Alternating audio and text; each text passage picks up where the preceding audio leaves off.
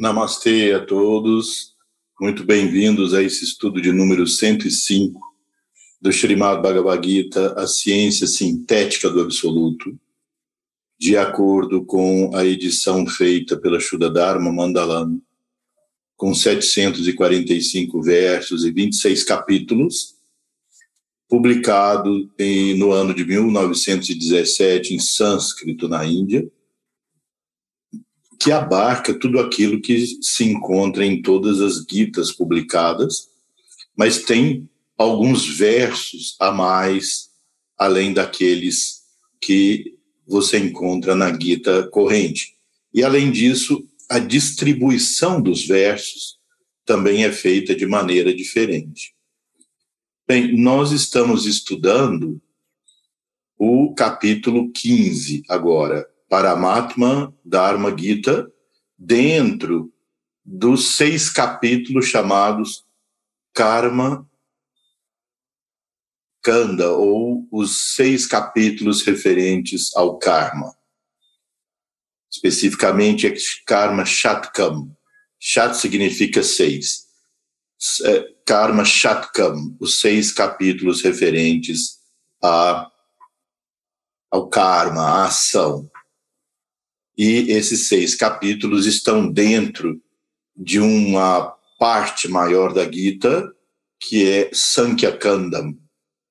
Ou seja, no Sankhya Kandam existem 18 capítulos, seis dedicados ao conhecimento, que nós já estudamos, seis dedicados à devoção, que nós já estudamos, seis dedicados à ação, que nós estamos agora no segundo capítulo dessa parte. Nós vimos anteriormente o Pranayama Dharma Gita, onde Sri Krishna enfatiza os métodos, as técnicas que conduzem à contemplação divina e à realização justamente daquilo que está agora descrito no capítulo 15, que é Paramatma, Dharma Gita. A meta é a realização do Paramatma, a suprema consciência.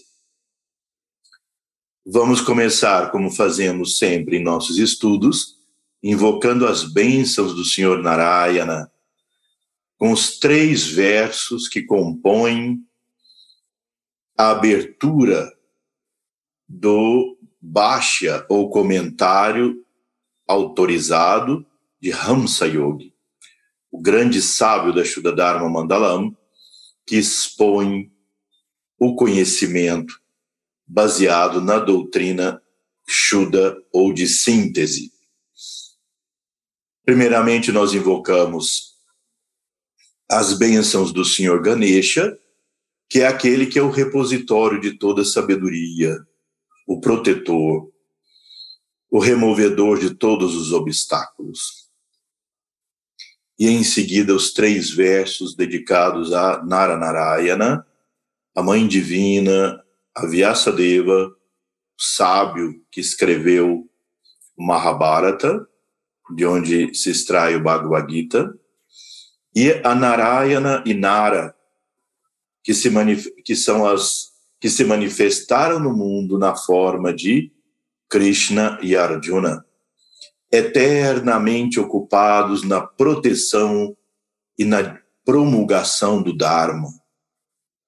Nós nos inclinamos ante a presença de Naranarayana para começarmos o estudo do Vidi, a ciência sagrada. Coloque as mãos juntas em Pranamudra no centro do peito. ॐ गणानात्वा गणपतिगुं हवामहे कविं कवीनम् उपमश्रवस्तमम् ज्येष्ठराजम् ब्रह्मणा ब्रह्मणस्पत अनशृम्वम्नुति विसीदसादनम् ॐ श्रीमम् महागणपतये नमः। नमस्ते नरदेवाय नमो नारायणाय च। बादरीवननाथाय योगिनं पातये नमः। नारायणं नमस्कृत्य नरं चैव नरोत्तमम् देवीं सरस्वतीम् व्यसम ततो जया मुदीरये। नारान्नरायणा जतौ जगातास्तिस्तैस्तिस्तौ शूदसङ्कल्पनतौ च वंदे कृष्ण अर्जुनौ सदा। ॐ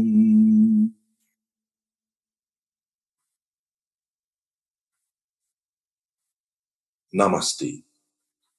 Bem, então, nós estamos agora no verso 3 do capítulo 15.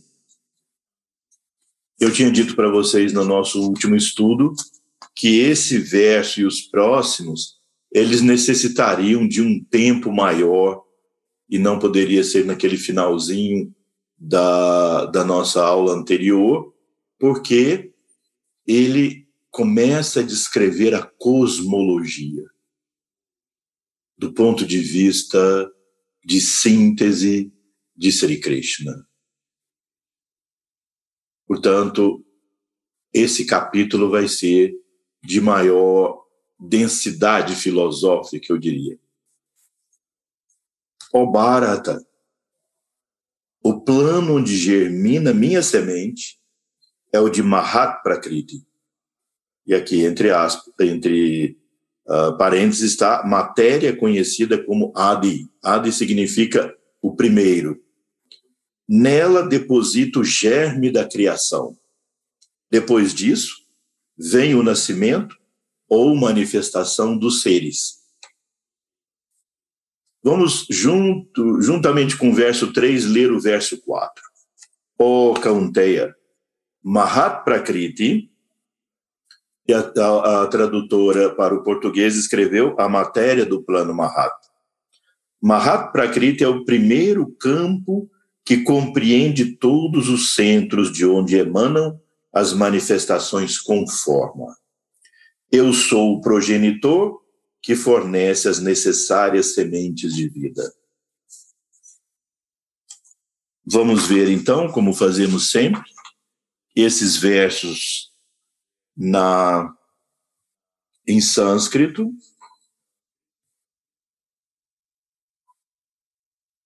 Mama yonir mahad brahma tasmin garbam dadami aham sambhava sarva bhutaram tato bhavati bharata sarva yonishu kanteya मृतया सम्भवन्ति यः तासं ब्रह्म महज्योनिर् अहम बीज पिता mama meu ionihi útero mahat brahma a matéria substancial a matéria original né prakriti maha Mahabrahma Prakriti, a matéria do plano Mahat.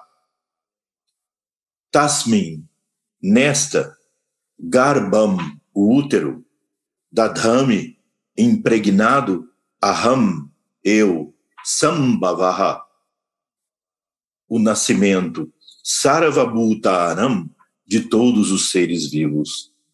Tata. Portanto, Bhavati, chegam a ser Bharata, o Arjuna, o filho de Bharata, Sarva, todos, Yonishu, espécies de vida, Kaunteya, o Arjuna, filho de Kunti. Murtayaha, forma, Sambhavanti, todas as formas são produzidas, Yaha, o qual, Tassam, de todas elas, Brahma Mahat, a matéria brâmica, Yonihi, o útero, Aham, eu, Bidya Pradaha, dou minha semente, Pitá, como pai. Interessante que isso enseja a uma série de estudos sobre a origem do universo, sobre a existência dos seres. Vocês sabem, eu vou colocar aqui novamente. Vedanta significa a parte final dos Vedas. Vedanta significa a parte final e pode ser em dois sentidos.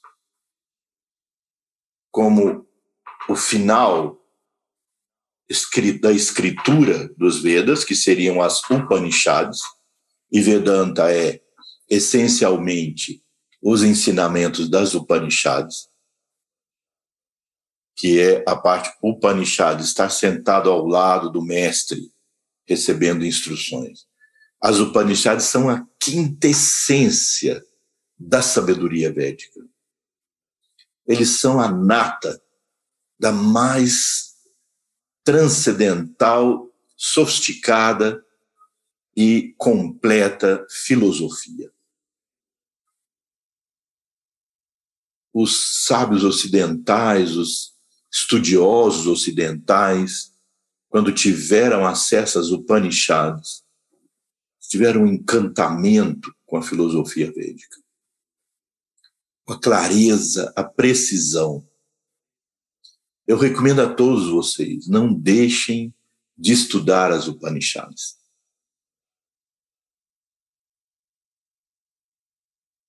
Então, um sentido de Vedanta significa a parte final dos Vedas, que seriam as Upanishads. Mas também esse anta do final significa a finalidade, ou seja, a parte metafísica espiritual. Os Vedas são divididos basicamente em três partes. O Pasana Kanda, que é o conjunto de técnicas explicadas nos Vedas. Karma Kanda, o conjunto das obrigações, das ações, dos deveres que correspondem às pessoas, e Gyanakanda, a parte referente ao conhecimento, que impregna todos os Vedas, mas cuja essência são as Upanishads. Então nós podemos dizer que Vedanta aqui significa a essência dos Vedas. E Vedanta é um dos seis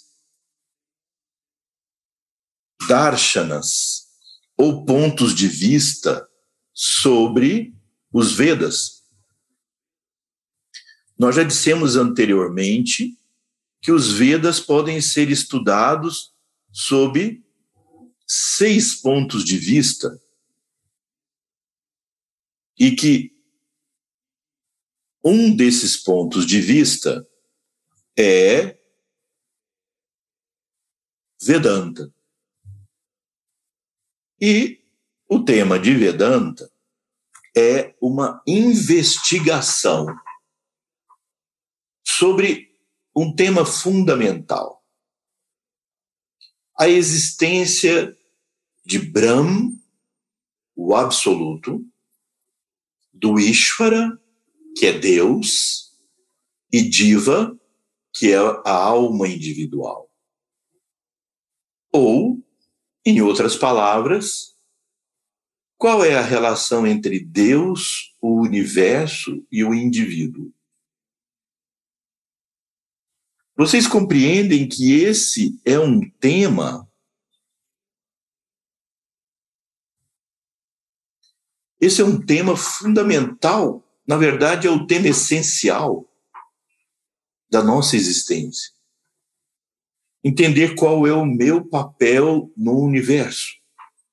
Que relação existe entre o universo, Deus e eu. Eu aqui no sentido de todos os seres individuais. Então, quando se estuda, se busca realizar isso, os grandes sábios do passado criaram os sampradayas ou as diversas linhagens, que são diferentes formas de ver essa relação entre Deus, o universo e o indivíduo. Eu vou falar aqui sobre as três mais conhecidas. Existem outras e são maravilhosas também para nós estudarmos. O fato de não falar sobre os outros não diminui a importância delas. Mas, tradicionalmente, existem três formas de ver essa relação entre o indivíduo o universo e Deus. A primeira forma tradicional é chamado Advaita Vedanta, que muitos consideram que Vedanta é Advaita, mas Vedanta é mais amplo e admite diferentes pontos de vista. A Dvaita Vedanta foi organizado por Shankaracharya, o Adi Shankaracharya, o primeiro Shankaracharya, um ser extraordinário. Nosso instrutor, nosso mestre, Swami Subramani Ananda, que foi aquele que a hierarquia divina autorizou a divulgação da existência dessa hierarquia ao mundo e dos ensinamentos, revelar a existência dessa organização esotérica chamada Shuddha Dharma Mandalam. Ele escreve em um dos seus artigos, com grande reverência a Shankaracharya, dizendo que ele é a criatura mais grandiosa que já pisou nesse planeta depois dos avatares, logicamente. Aqueles que seguem a linha de Shankaracharya, vocês veem aqui na imagem, são devotos de Shiva e tem aqueles três, as três linhas horizontais feitos de vibhuti ou cinza. Qual é a visão que Shankaracharya traz sobre a relação entre Brahm, Jagat, o universo, e Diva, o indivíduo? Ele diz: Brahman Satya Jagat Nitya. O universo é ilusório. O indivíduo é ilusório.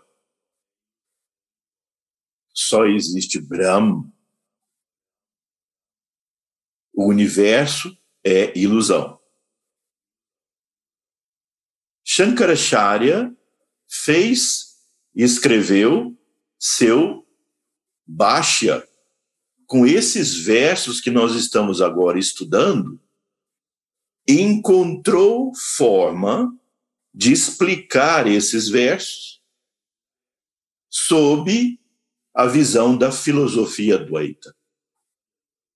Então, o exemplo mais icônico da filosofia de Shankaracharya é sobre a corda e a cobra.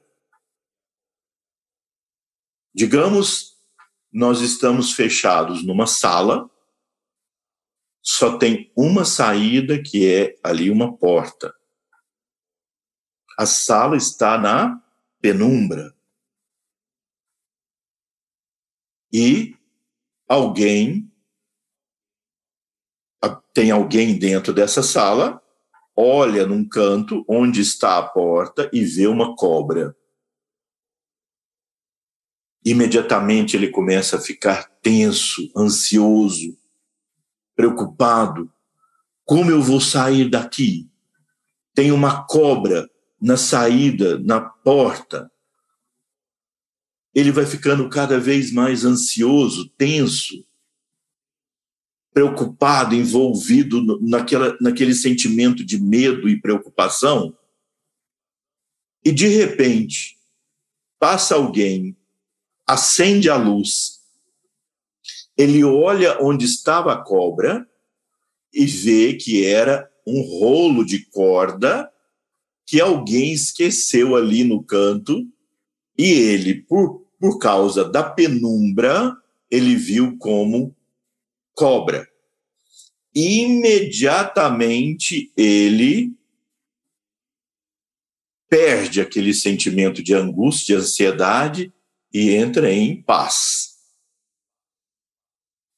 Portanto, na visão desse sistema, o que você está vendo, ouvindo, percebendo e eu estamos vendo, ouvindo e percebendo, tudo isso é mítya ou ilusão. Outro exemplo é o oceano e as ondas. Não há diferença entre o oceano e a onda. Não há algo que seja de fato onda. Substancialmente, isso é o oceano. Mas me dá a impressão temporária de uma entidade chamada onda. Mas é Brahma. Mas o exemplo mais, o, a imagem mais perfeita dessa, dessa visão é da cobra e da corda. Então, na visão de Shankaracharya, Advaita, Deus, eu e o universo somos essencialmente Brahma, não há outra coisa senão ele, e toda essa manifestação é relativa, temporária e ilusória. O próximo sistema é chamado Visista Dvaita. Ou seja, Visista Advaita. Advaita continua sendo não dualista. A é um prefixo de negação aqui. Advaita. Visista significa suavizado, mitigado, como é traduzido normalmente.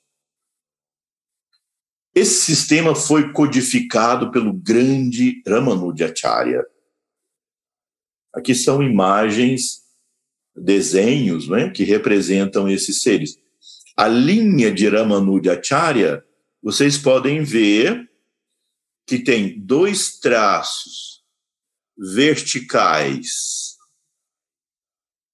com um círculo, com um meio círculo aqui juntando os dois e um traço ou ponto vermelho no meio. O ponto vermelho ou traço vermelho no meio representa Shri. Shri é a Devi, Ramanujacharya é o grande adorador de Narayana, Narayana Lakshmi.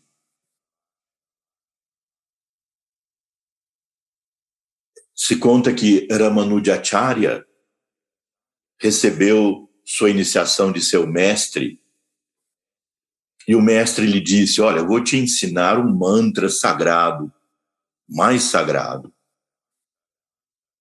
mas você só deve pronunciá-lo mentalmente. Porque se você falar em voz alta, quem ouvir vai se libertar e alcançar a iluminação. E todo o karma dessa pessoa será seu.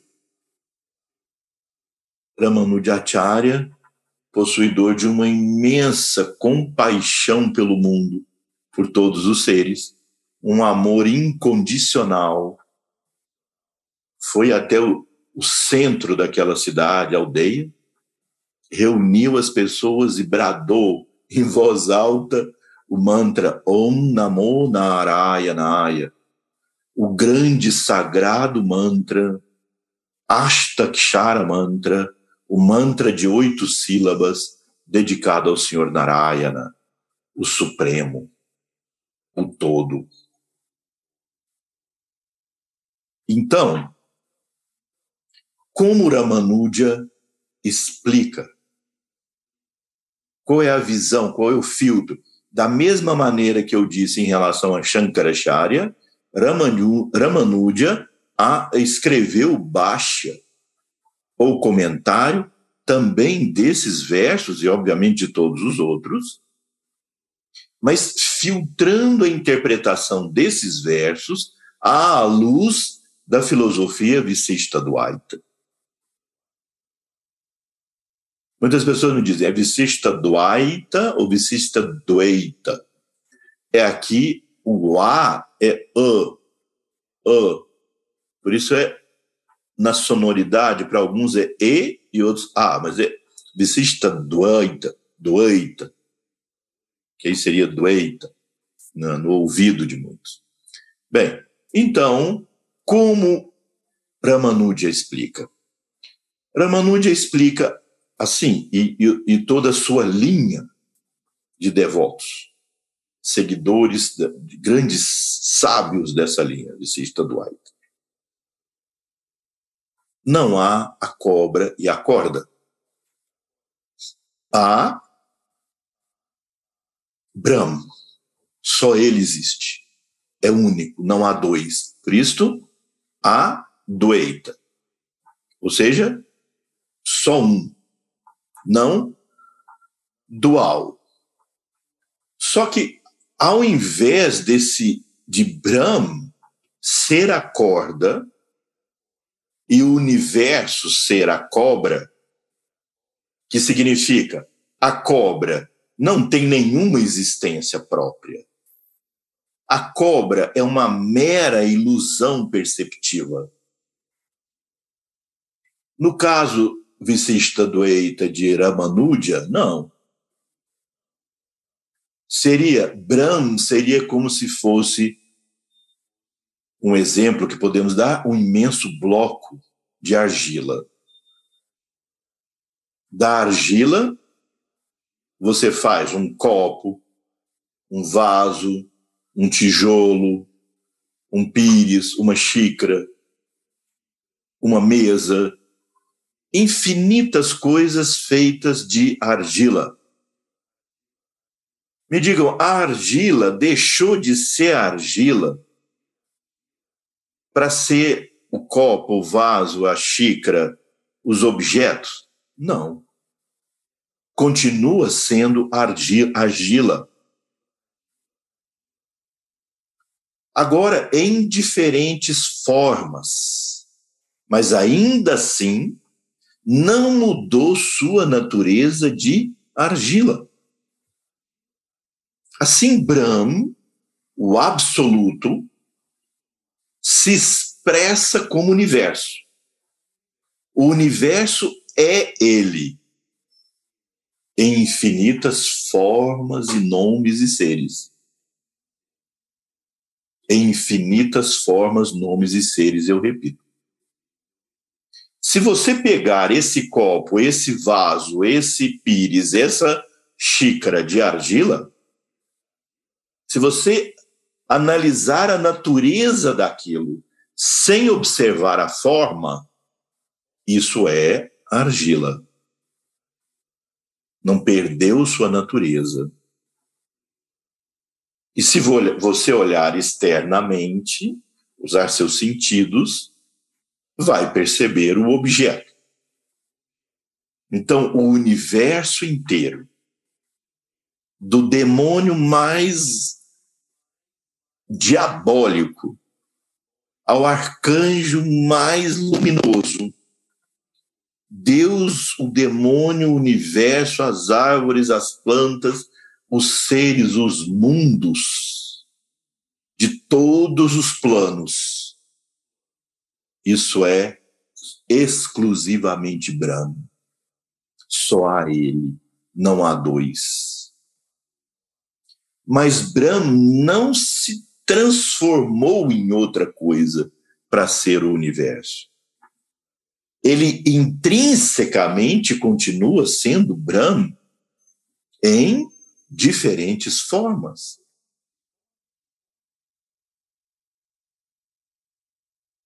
Portanto, o universo não é uma ilusão. O universo é uma realidade relativa que é a expressão de Brahma. Por isso, Sarvam Tat Kalvidam Brahm.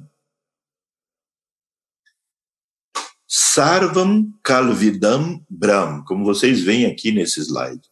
Sarvam, tudo. Vou pular o Tat para explicar depois. Sarvam Kalvidam. Tudo é verdadeiramente Brahm.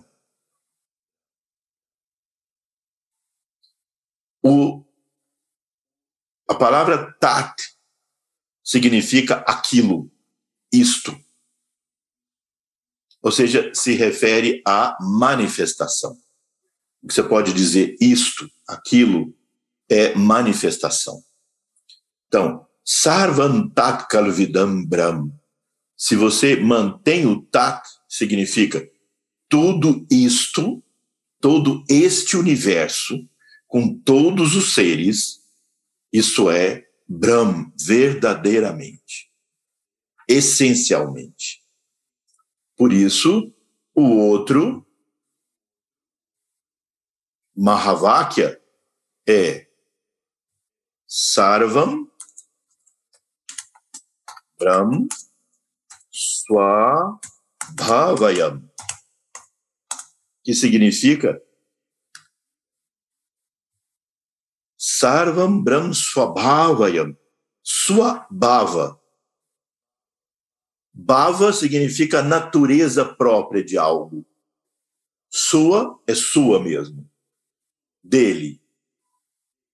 Sarvam Brahm Swabhavayam.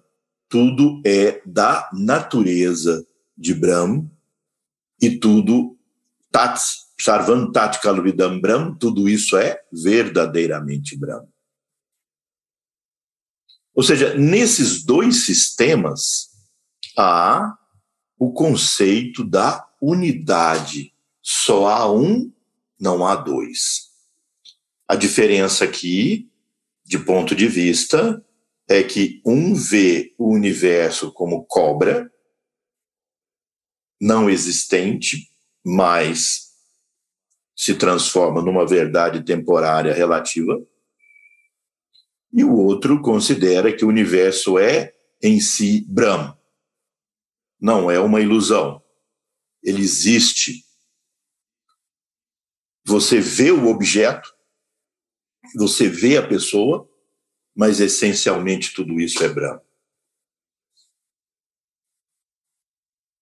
Nesse contexto, o universo não é ilusório. Ilusórios são as nossas crenças, hábitos, valores, condicionamentos, ou seja, nossa atividade mental. Mas o objeto em si é verdadeiramente Brahma.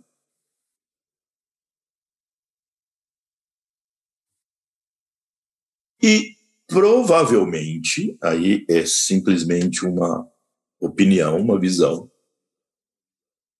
pelos estudos que fizemos. Essa visão de Ramanuja é a que está mais próxima daquilo que Sri Krishna está ensinando aqui, nesses versos. Porque ele afirma a existência do, do universo. Afirma a existência no útero cósmico, eu coloco minha semente. e todos os seres surgem daí. Ele em nenhum momento disse que isso é ilusório. Bem, nós podemos dizer que um desses dois sistemas está errado? Não. Não. Porque, dependendo do seu referencial,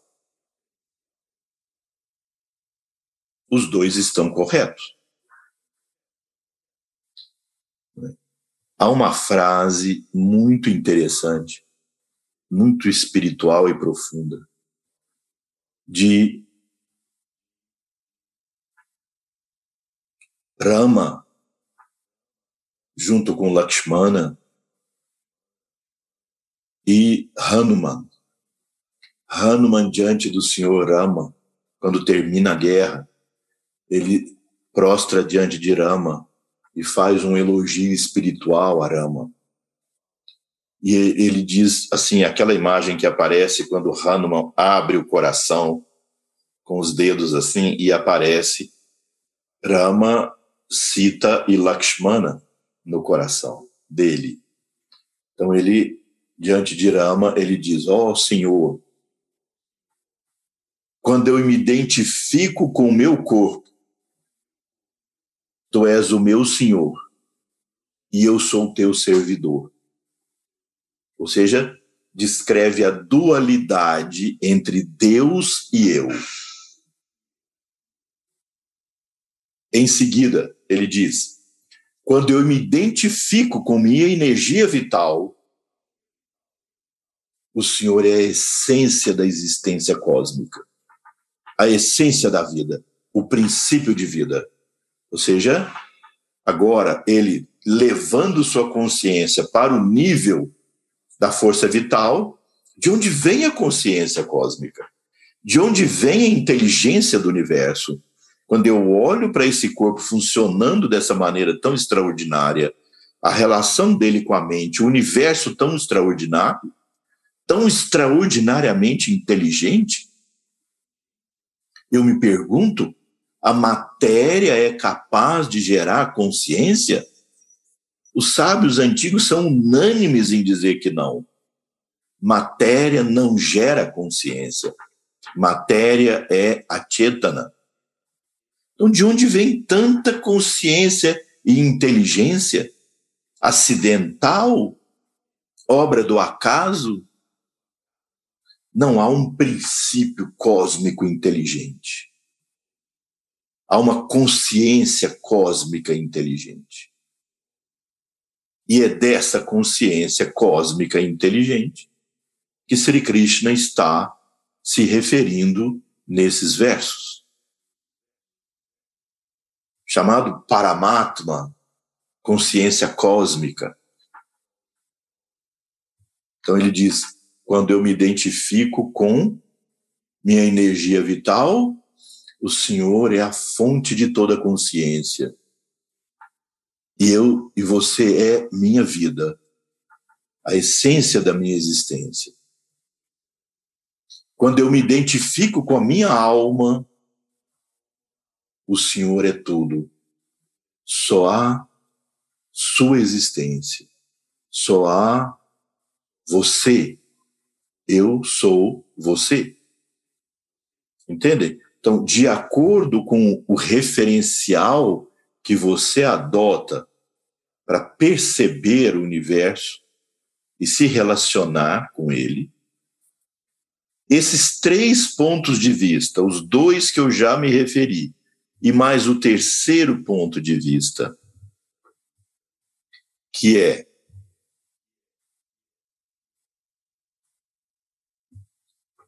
Dueita, então, Adwaita Vedanta de Shankaracharya, Visista Dwaita de Ramanuja, né?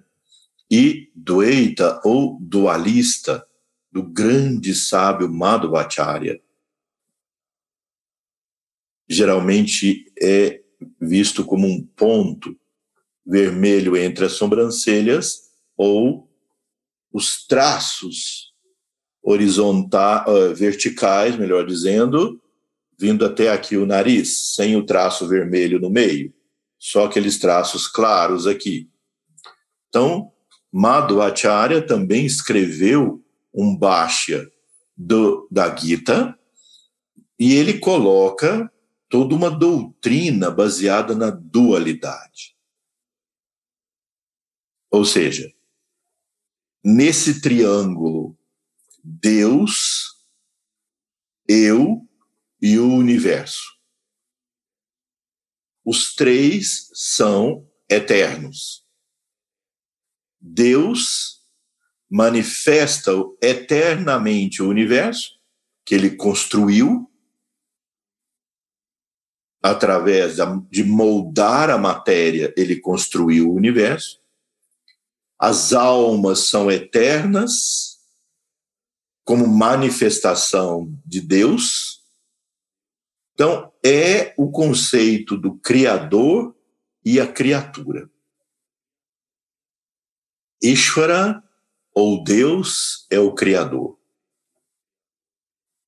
E nós todos, e o universo, somos as criaturas dele.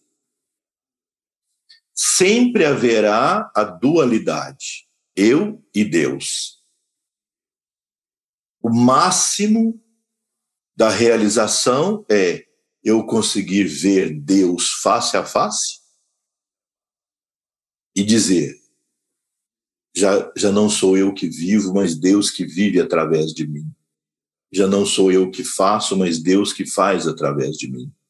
Ou seja, um absoluto instrumento de completa entrega e devoção a serviço do supremo de Deus.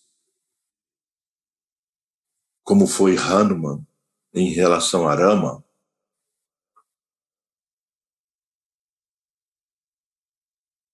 como foi Arjuna depois que redescobriu sua natureza através dos ensinamentos de Krishna, eles se tornaram então daças, absolutos servidores do Supremo. Esses três pontos de vista podem encontrar apoio na Gita, já que esses três grandes sábios escreveram profundos comentários baixas, utilizando esses versos em sânscrito, extraindo deles autorizados comentários sustentando esses três pontos de vista. Como a Shuddha Dharma Mandalam considera que seu sampradaya é de síntese, considera que esses três pontos de vista e outros de Valabhacharya e outros grandes seres outros sistemas, Beda Beda do Aita e outros, que todos eles são sinteticamente uma verdade só, se expressando em diferentes formas. A filosofia dotada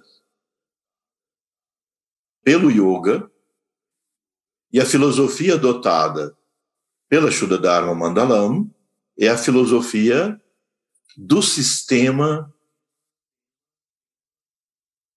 Sankhya de Kapila Muni. Nós já explicamos, bem lá no início. Porém, não o Sankhya ortodoxo de Kapila Muni, mas o Sankhya teísta de Sri Krishna, que Sri Krishna revelou nesses versos e em tudo que nós estudamos até aqui.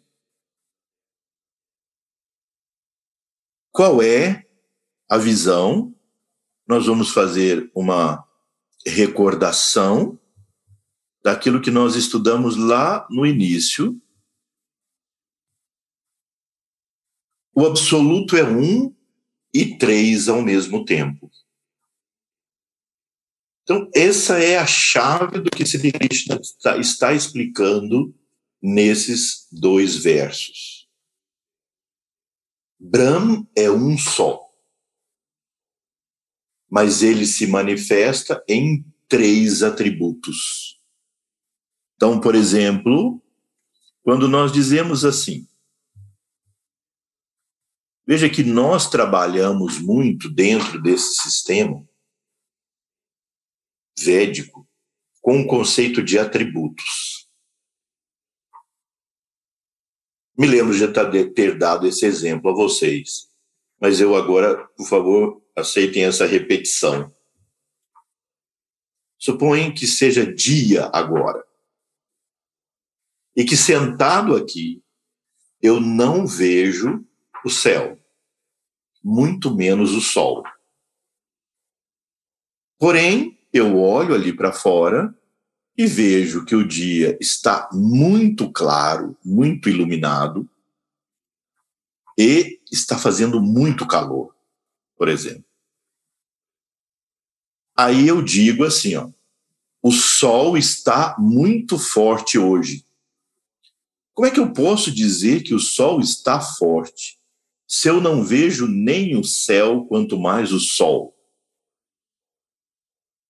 Eu estou lidando com coisas que me são invisíveis agora. Porém, eu posso deduzir o estado devido aos atributos do Sol. Quanto mais luz, mais calor, mais Sol. Atributo da água, molha. Atributo do fogo, queima. Atributo atributo do ar move. São vários atributos. Quem trabalha, por exemplo, com a Ayurveda, quem pratica o Ayurveda, lida com atributos o tempo todo. Eu digo sempre para os alunos: eu já inventei o nome do aparelho, que é doxímetro, mas o aparelho ainda não. Alguém, quem sabe, um dia vai descobrir.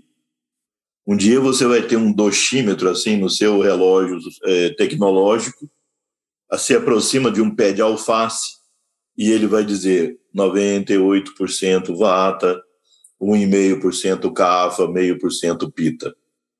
Isso é só uma brincadeira. Mas até enquanto a gente não desenvolve esse aparelho doxímetro, nós temos que ir fazer como os sábios antigos nos ensinaram. Nós identificamos coisas não perceptíveis aos nossos sentidos por meio dos atributos que elas expressam.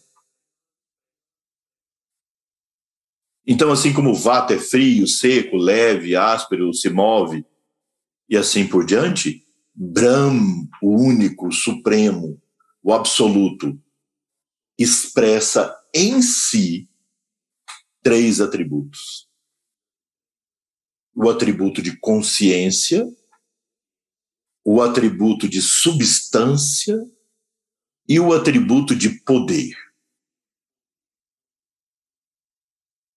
Na filosofia Sankhya ortodoxa de Kapila Muni, só se refere a consciência e substância. Sri Krishna aqui na Gita já tem em várias ocasiões comentado sobre a Shakti. Então, o Supremo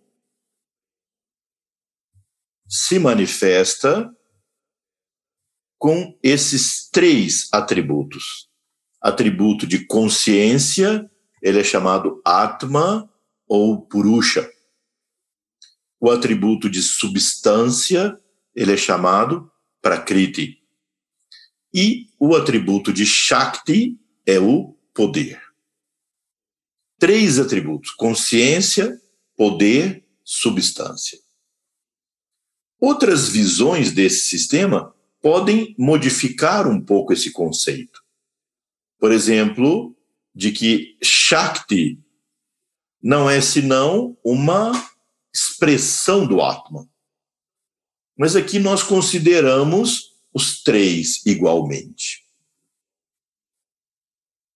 consciência, substância e poder.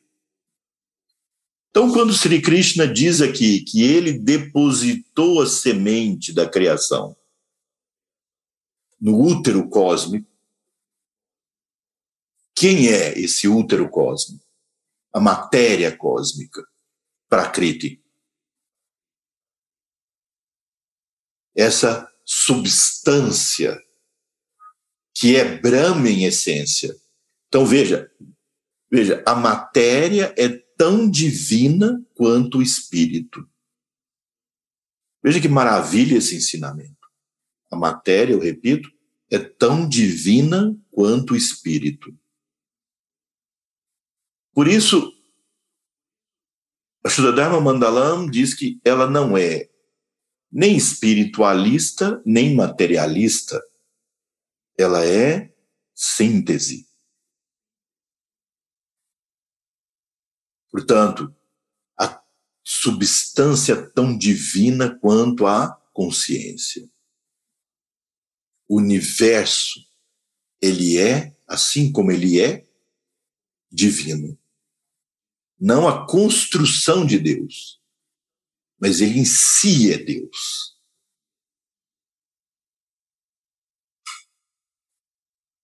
Por isso Sri Krishna diz: Eu depositei a semente. Quem é a semente? a Shakti. A Shakti é o poder do Atman. Vou relembrar a vocês um exemplo lá da aula primeira ou segunda. Quando nós dissemos, dizemos assim, o sol dá vida para a terra. É uma frase correta. A luz que emana do sol atinge a terra interage com a Terra e gera vida.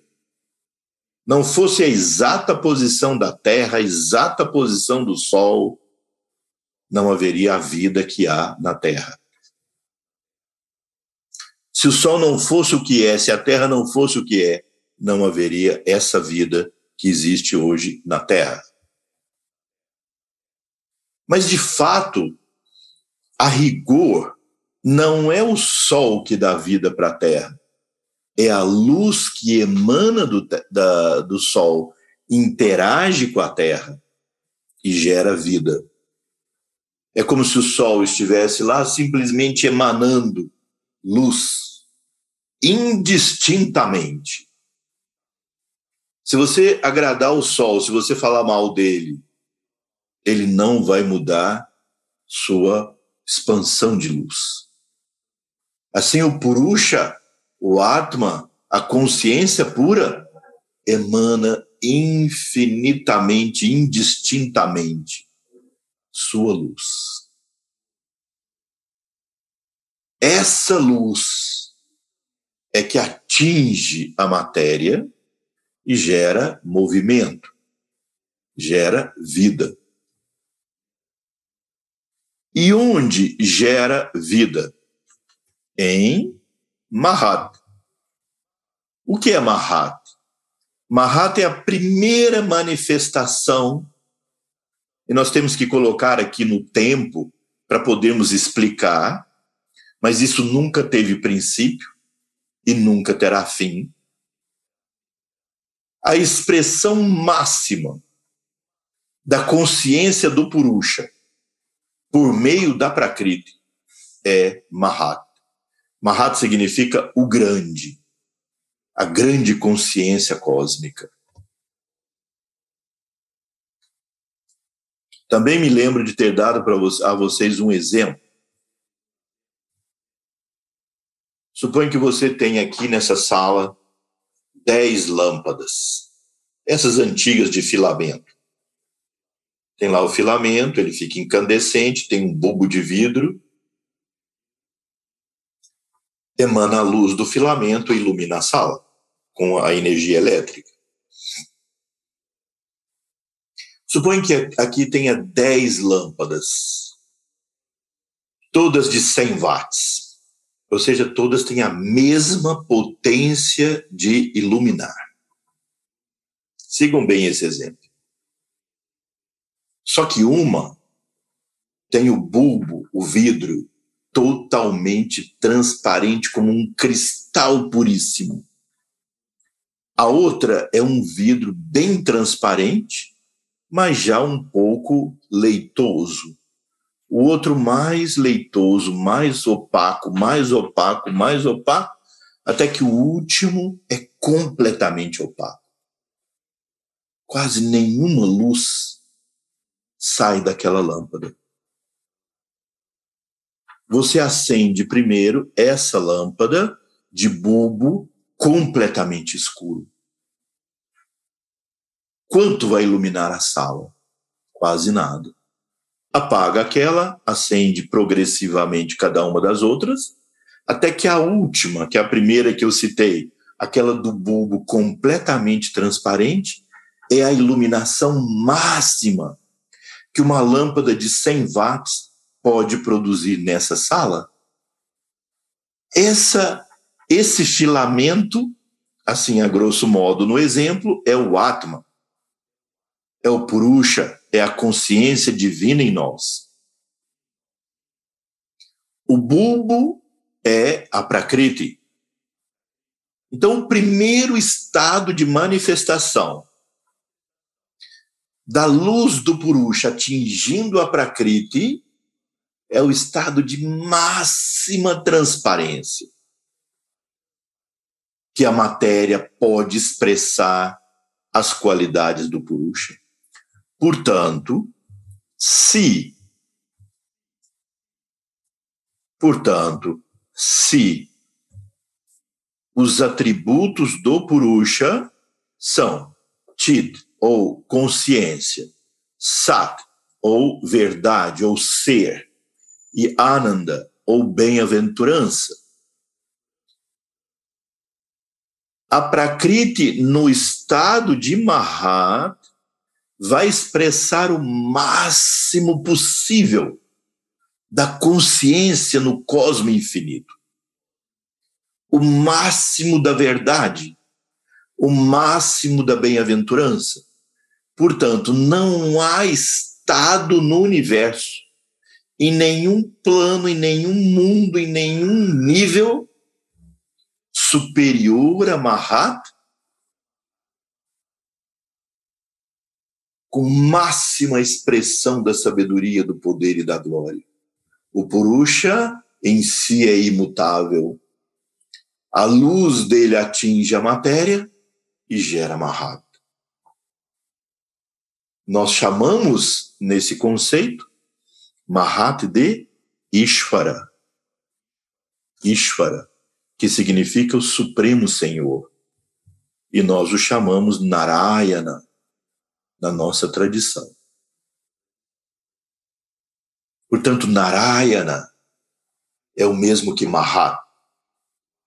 Portanto, Narayana é Brahm se expressando como o Senhor do universo. Por quê? Porque ele é a máxima sabedoria, o máximo poder, a máxima glória. E qual é a função dele? Ele, Mahat, pega a matéria que o criou, a própria matéria que o criou, e gera os mundos, os seres.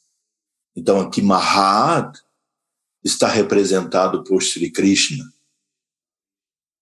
Sri Krishna diz: Eu pego a minha semente e fecundo o útero cósmico de Prakriti ou universo.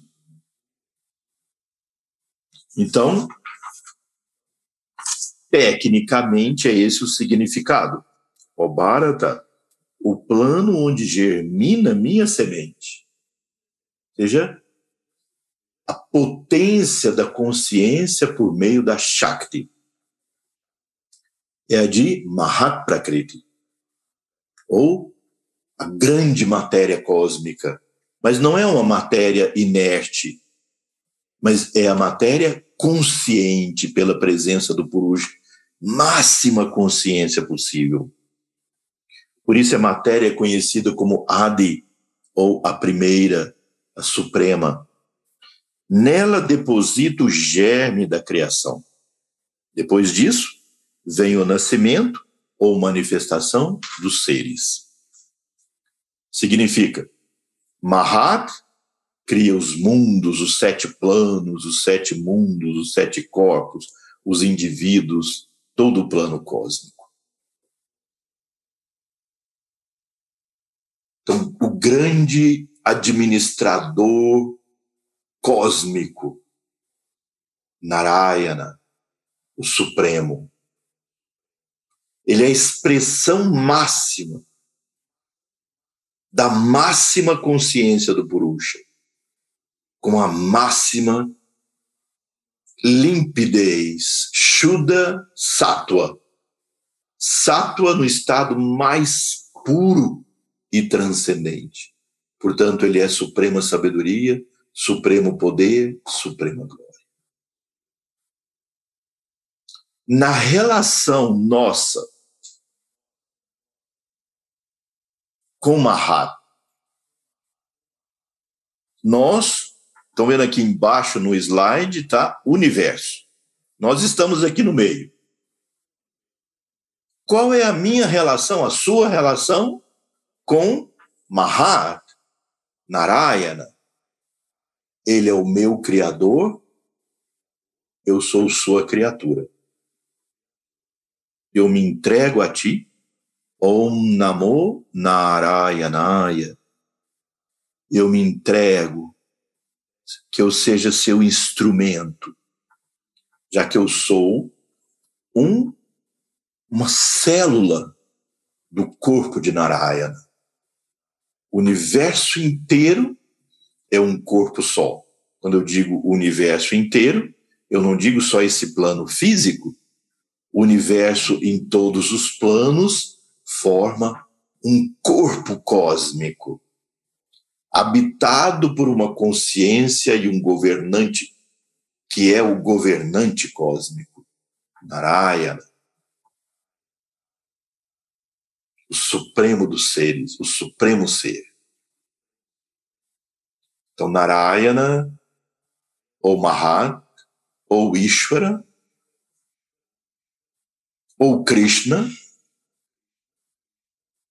ou Rama, ou essência de Jesus, ou todos esses outros avataras, Narayana, essa consciência cósmica Senhor do universo. Ele me criou, criou você, criou o universo.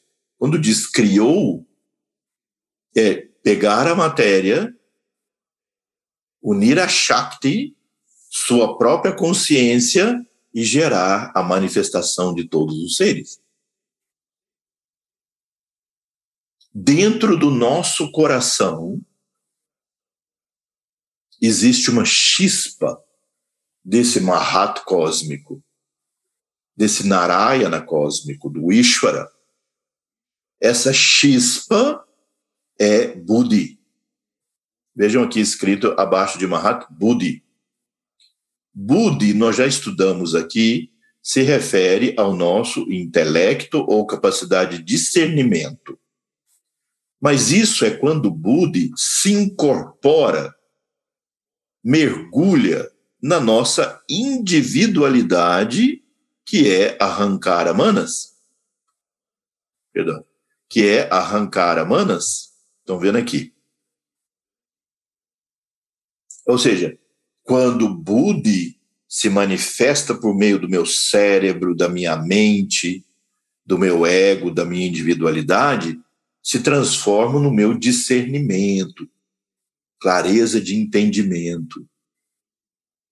Mas ele, no estado puro, é pura inteligência e consciência divina. Ele é a mesma inteligência com que o Ishvara, o Narayana, governa o universo. Então, aqui dentro do nosso coração, existe uma chispa de Atma ou Purusha Buddhi, Deus dentro de mim. E esse deve ser o objeto da nossa adoração. Purusha se expressando por meio da sua inteligência. Então, quando eu adoro a chama no meu coração, eu adoro Purusha Buddhi, ou Atma Buddhi, como é a nossa linguagem mais comum. Atma Buddhi. Ishvara no meu coração. Meu Deus interno. Meu ser eterno. Quando esse Buddhi se manifesta por meio da minha individualidade, a minha alma, minha existência individual. Mas esse Atma Buddhi que existe aqui no meu coração, existe no seu, do outro, do outro, do maior pecador possível, do demônio, do arcanjo mais elevado de todos os seres. Em todos existe essa chama de Atma Buddhi, a pura consciência com a expressão da sua inteligência, do seu poder, da sua glória. Por isso, ele é o nosso objeto de meditação. E por isso eu posso adorá-lo no coração, entoando Om Namo Narayanaya, Om Namo Narayanaya, Om Namo Narayanaya. Agora, eu posso querer me relacionar como uma entidade viva nesse universo. Eu entendo má. Mas eu tenho o anseio de me relacionar no meu sadhana com o Atma ou Purusha, o aspecto consciência de Brahma. Como eu devo fazer? Em relação a Mahata ou Ishvara, eu posso adorá-lo em suas infinitas formas. Narayana, Shiva, Vishnu, Brahma, Ganesha, as Devis, todas, milhões de formas.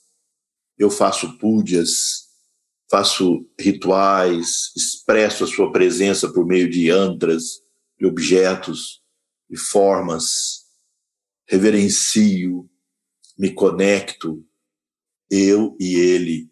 Ele é o meu Senhor, eu sou sua criatura. Venha, Senhor. Sente nesse trono de lótus que foi preparado exclusivamente para você. Eu te ofereço flores. Eu te ofereço água para lavar seus pés. Eu te ofereço água para lavar suas mãos eu ofereço água para você beber. Eu perfumo todo o ambiente, ilumino para sua chegada. Te reverencio e ofereço flores novamente. Depois eu te dou o banho espiritual. Simbolicamente, eu banho o murti, a forma da divindade, o objeto que o representa, na, com leite, com essência, com água com açúcar, e com, com ghee, com iogurte, com vários ingredientes de acordo com a tradição e a forma de fazer. Tudo isso com regras muito bem estabelecidas. Depois lavo com água, seco. É a presença de Mahat, aqui na minha frente, pela graça divina, por meio da devoção. Depois eu ofereço luz, uma, a lamparina de guia, a vela. Ofereço incenso. Da, coloco o nome da divindade do Pam Samar Payam. Depois ofereço cânfora, Karpuraniram Janam Samarpayam. Pois consagro os alimentos e ofereço ao Senhor, aceita esse alimento, preparado com o máximo da nossa devoção. Depois ofereço água, depois ofereço especiarias, ofereço frutas, antes das frutas, depois das especiarias. Depois nos levantamos e oferecemos de novo cânfora, fazendo como árate festivo. Senhor, já te oferecemos esses simples objetos como símbolos da nossa devoção. Festejamos Sua presença entre nós. Depois dizemos ao Senhor, depois de meditar nele, volta ao seu lugar de origem, nos picos mais altos da terra, e aceita essas minhas oferendas, ainda que feitas de maneira imperfeita, foram feitos com o máximo da minha devoção. Considere-as como perfeitas. E aí fazemos namaskar completo, a rendição. Esse é o princípio do puja, o ritual devocional. Mas para haver um puja, deve haver a existência da dualidade entre Deus e eu, expressa em algum objeto, numa forma, ou manasa puja. Eu posso fazer tudo isso no campo da minha mente, invocar a divindade, tudo isso para quem vê de fora, sentado, imóvel, estável. Eu ofereço mentalmente, chamo presença divina no campo da minha consciência. E ofereço sutilmente todos esses objetos. Então, esse é uma relação entre Mahat e eu. Mas se eu quero realizar o Atma, ele é pura consciência, ele é imutável. Ele não se relaciona com o universo na forma de criador e criatura, é a pura presença dele, ele continua imutável, mas a luz dele compenetra o universo e gera toda a manifestação. Qual é a única relação que eu posso ter com Purusha ou Atma? Eu sou ele, não é eu e ele. Eu sou ele. Aham Atma Asmi. Eu sou verdadeiramente o Atma. As práticas voltadas para essa visão são práticas de mais silêncio e introspecção. Os rituais são mais ligados aos yagyas, a cerimônia do fogo, onde eu digo swaha, eu ofereço, mas eu ofereço a mim mesmo como um, um, uma expressão dessa consciência pura interna. Mas eu posso dizer, eu não tenho, já que a Shakti é a luz que emana do Purusha, atinge o universo, ela se relaciona de maneira mais próxima com o universo. Eu não posso eu posso buscar alcançá-la? Sim. Como? Ela é a vida do universo. Ela se expressa por meio da natureza. Ela se expressa por meio da beleza da natureza. Ela se expressa por meio da vida, das formas. Isso, esse método de adorar a Shakti é a essência do Tantra.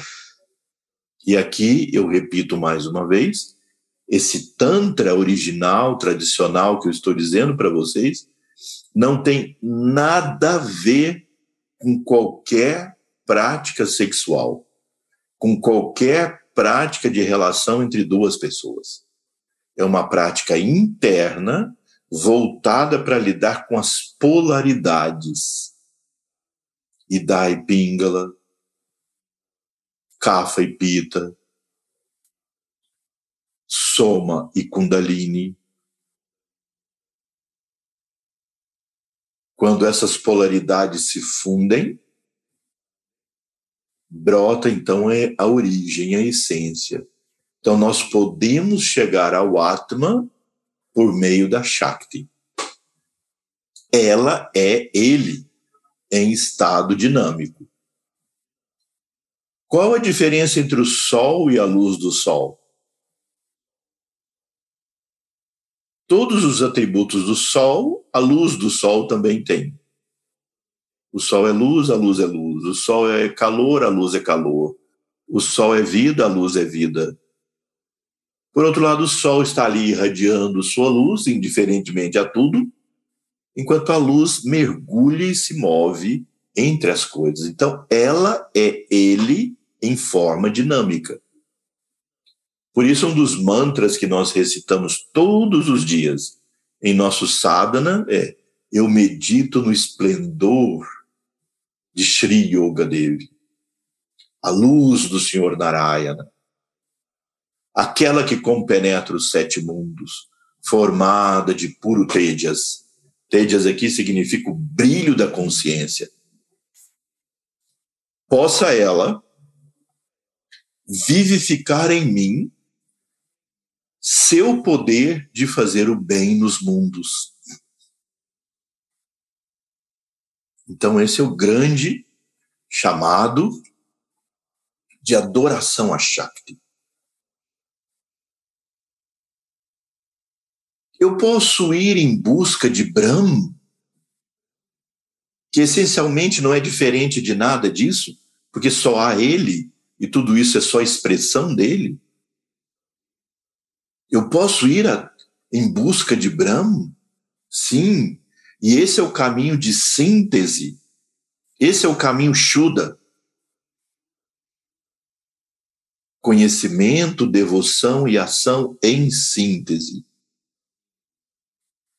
Nas mesmas práticas que nós fazemos, nós reverenciamos ao Ishvara, expressando a visão dual. Na mesma prática, nós meditamos no Atma, expressando a nossa reverência e busca da realização do quem sou eu. Vichara. A essência da prática é Dwaita, Adwaita. Nós buscamos a Shakti por meio de vários mantras e práticas. Então, é a essência do Tantra. Então, nós podemos que dizer que os sistemas dualistas, o, o sistema unicista não dual, o sistema não dual mitigado ou suavizado, o sistema tântrico, tudo isso originalmente provém da adoração e reconhecimento que Brahma é tudo, está em tudo, se expressa por meio de tudo. O universo não é ilusório, mas é ele próprio se expressando em diferentes formas e seres. Quando nós abrimos os olhos, nós olhamos para os demais seres, para os nossos, para as pessoas que nos querem mal, para os que nos querem bem, para todos os seres, e devemos ver em todos a presença de Brahma, Brahma se expressando por meio de tudo isso. Pelo menos isso vai aos poucos mitigando em nós esse conflito da separatividade interior que gera dor e sofrimento e nos levando ao maior estado de equanimidade em todas as coisas.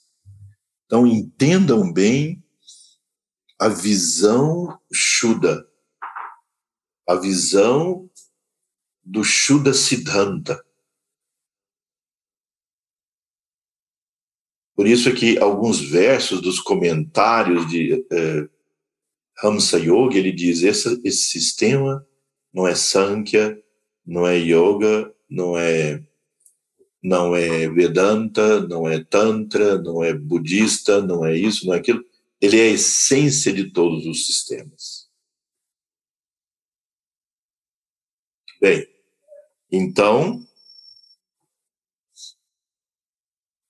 esse verso seguinte, ó Kaunteya, Mahat Prakriti é o primeiro campo que compreende todos os centros, de onde emanam as manifestações com forma. Eu sou o progenitor que fornece as necessárias sementes de vida. Quem é o progenitor que, é, que na, no, nos no sânscrito está dizendo pita. Pita significa pai, não pita, que é, é o, o dosha do Ayurveda. Pita é pai. Então, ele é o pai. Quem é o pai? O Purusha. Dele emana a luz, que é como se fosse a semente dele. Toca a matéria, que se move e gera o universo. Em alguns símbolos, aparece Parvati, a deusa grávida de Shiva. Shiva aqui representa o Purusha. Semente que emana dele e engravida Parvati é Shakti. O universo é o embrião dentro do útero materno, útero de Parvati. E o universo se desenvolve dentro desse útero e ela nutre, alimenta, sustenta. Ela aqui representa a Prakriti, a matéria cósmica, vivificada pela Shakti, gerando vida. Por isso ela aparece assim, com as mamas cheias de leite, grávida. Grávida do universo. O leite é um néctar que emana dela, que nutre a todo o universo e a todos os seres. Seria como prana, energia cósmica, que move todas as coisas. Bem, então hoje nós entramos um pouco mais trazendo conhecimentos anteriores para juntar aqui nesse conceito. Estudem, analisem isso essa, essa semana.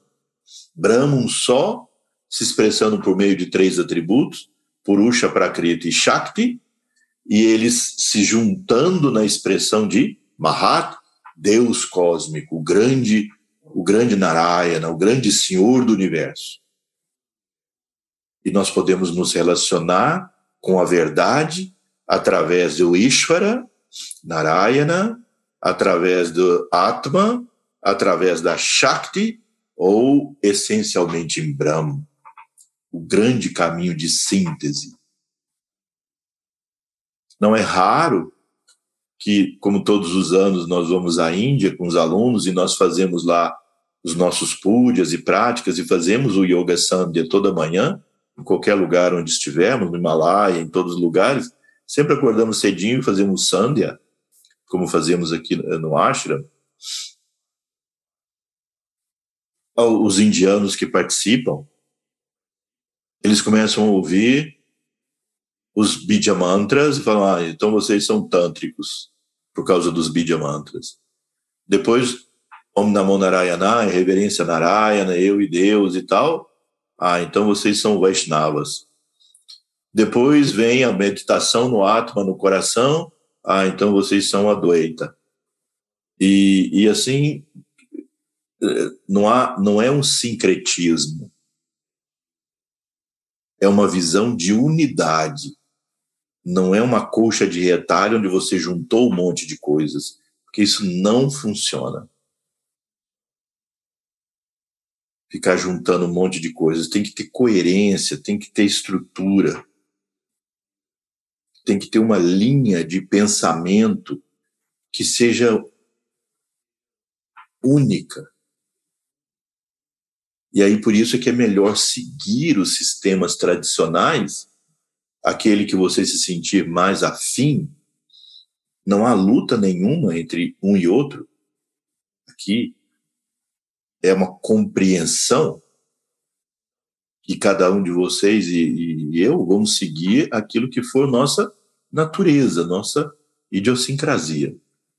Por isso os mestres da Shuddha Dharma Mandalam criaram, no passado remoto, os cinco sistemas de iniciação preliminares ou preparatórias, porque você pode entrar por uma dessas portas. De modo geral, nós todos entramos por uma porta mais dual. mais fácil, diria, a nosso sadhana de natureza dual. O sadhana em busca da verdade mutável, que transcende o universo, é muito rigoroso, austero e muitas vezes de renúncia. Vamos então entoar o mantra de encerramento. Om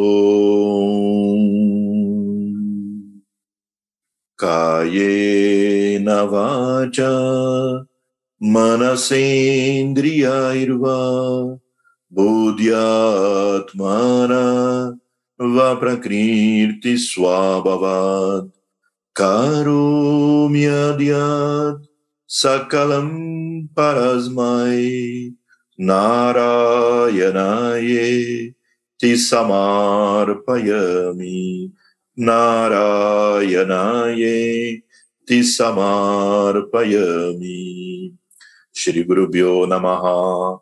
Harihi Om Namastê Boa noite a todos, muito obrigado pela presença, pela participação, a todos que estão vendo aqui ao vivo e aos que assistirem em outros momentos, e até nosso próximo encontro. Namastê.